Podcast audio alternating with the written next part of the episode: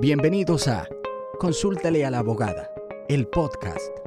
Aquí encontrarás las respuestas a tus inquietudes sobre temas legales relacionados al derecho civil, laboral, inmobiliario y corporativo. Esto es Consúltale a la abogada. Señores, bienvenidos a este nuevo episodio. De verdad que para mí es un placer, es un honor y me siento súper emocionada de estar aquí otra vez con ustedes. En el día de hoy traemos una consulta que para muchos en verdad sonará súper incómodo, pero es un tema que todos debemos de conocer. Así que la consulta del día de hoy dice así.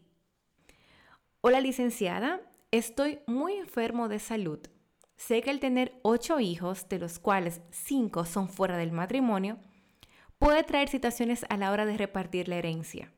Me gustaría saber si puedo repartir herencia en vida y si existe alguna forma o algún documento, algún papel para dejar esto claro. Bueno, de verdad que felicito a esa persona por hacer esa consulta y aunque sea un poquito incómoda de hacer y de escuchar, como le dije al principio, son temas que toda persona debe de conocer. Incluso saben que es muy común ver en medio del dolor del dolor de, una, de la pérdida de un ser querido, un debate a causa de saber qué le toca a cada quien de dicha herencia. Lo primero que quiero aclarar es que la sucesión se abre únicamente con la muerte. Y este es el proceso para transferir los bienes dejados por esa persona fallecida a los herederos establecidos legalmente. Sin embargo, si reparte herencia en vida, como dice la persona en la pregunta, estas son otras 500, porque ahí hablamos de la donación. Señores, 27% de impuestos versus 3% de impuestos son cosas muy diferentes. En la legislación dominicana se establecen dos tipos de sucesión. La primera es la sucesión intestada, en la cual el fallecido no ha dejado ninguna voluntad por escrito, por lo que se procede conforme a lo establecido en el Código Civil que incluso es la más común en República Dominicana. Y la segunda es la sucesión testada, mediante la cual el fallecido deja plasmada su voluntad en un documento llamado testamento. La sucesión testada o testamentaria es contraria a la intestada, ya que es deferida por la voluntad por medio de un testamento dejado por el causante. Esa voluntad debe constar por escrito, ya que el legislador ha establecido reglas especiales por las que se rige la sucesión testamentaria. Están expresadas en los artículos 967 al 1147 de nuestro Código Civil. El testamento se caracteriza por ser un acto jurídico unilateral, porque contiene únicamente la voluntad particular del testador. Esto es, sin que el beneficiario haya manifestado la suya y es válido porque es una voluntad expresa. Es un acto solemne debido a que tiene que cumplir con ciertas formalidades legales especiales, sin las cuales no tendría validez. Es esencialmente revocable, puesto que el testador puede revocarlo en cualquier momento antes de su muerte. Es decir, podrá ser revocado o modificado por otro testamento distinto. Y en caso de encontrarse con varios testamentos, que esa persona haya, haya hecho varios y que entren a contradicción uno con el otro, siempre el último es el válido o el ejecutable. También puede ser revocado por un acto realizado ante notario, por la destrucción del documento hecha por el testador o por un hecho o acto jurídico que signifique en la práctica una, una revocación. Ya sabiendo esto, podemos hablar cuántos testamentos, cuáles tipos de testamento hay. Pero sin importar el tipo, quiero hacer un paréntesis. Todos están sometidos a rígidas formalidades que el legislador ha establecido para que puedan tener validez. Todas esas están expresadas en los artículos 967 al 980 de nuestro Código Civil. Tenemos el testamento auténtico, el hológrafo y el místico. El testamento auténtico público, es el que se hace por un, por, ante un notario, el cual se escribe eh, o es dictado más bien por el testador. El artículo 971 del Código Civil Dominicano establece que el testamento público deberá hacerse por ante dos notarios con dos testigos. Y en caso de que sea un notario, debe hacerse en presencia de cuatro testigos.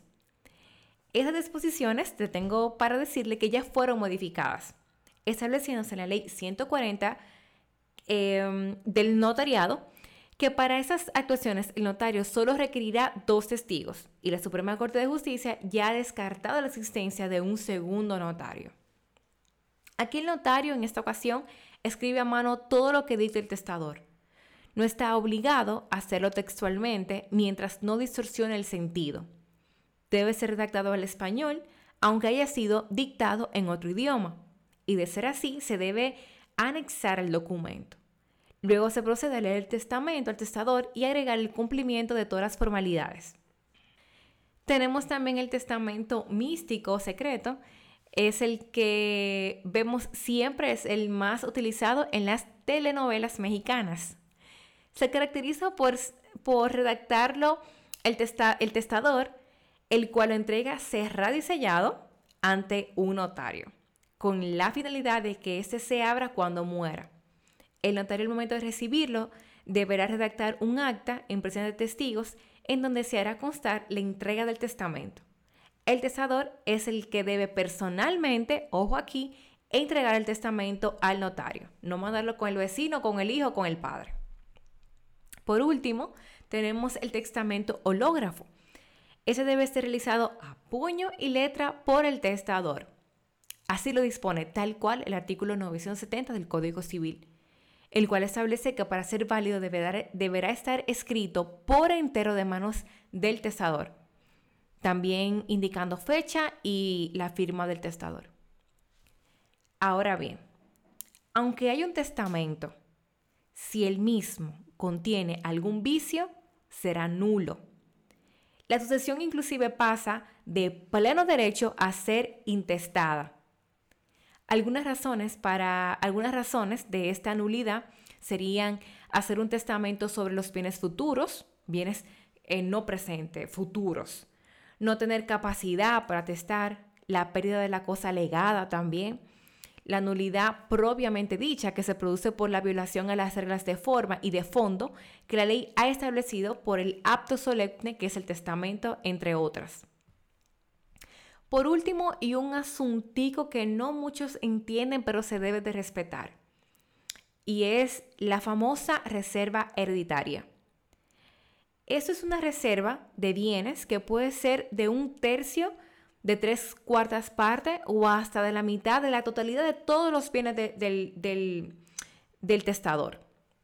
Me explico y en español y aplatanado. Si hay un hijo, es la mitad. Si hay dos, las dos terceras partes. Y si hay tres, las tres cuartas partes. Es decir, que si el difunto ha dejado tres hijos, solo puede testar a favor de un tercero por la parte disponible respetando así la reserva de un cuarto que debe pertenecer a cada uno de los hijos. Creo que me entendí aquí. En conclusión, aquí todo dependerá de la cantidad de hijos. Sin esto, cualquiera de tus hijos puede pedir la revocación de ese testamento. En conclusión, señores, y luego de aclarar tantos puntos importantes, el documento que necesitas Señor, el cual mereció el nombre, es el testamento.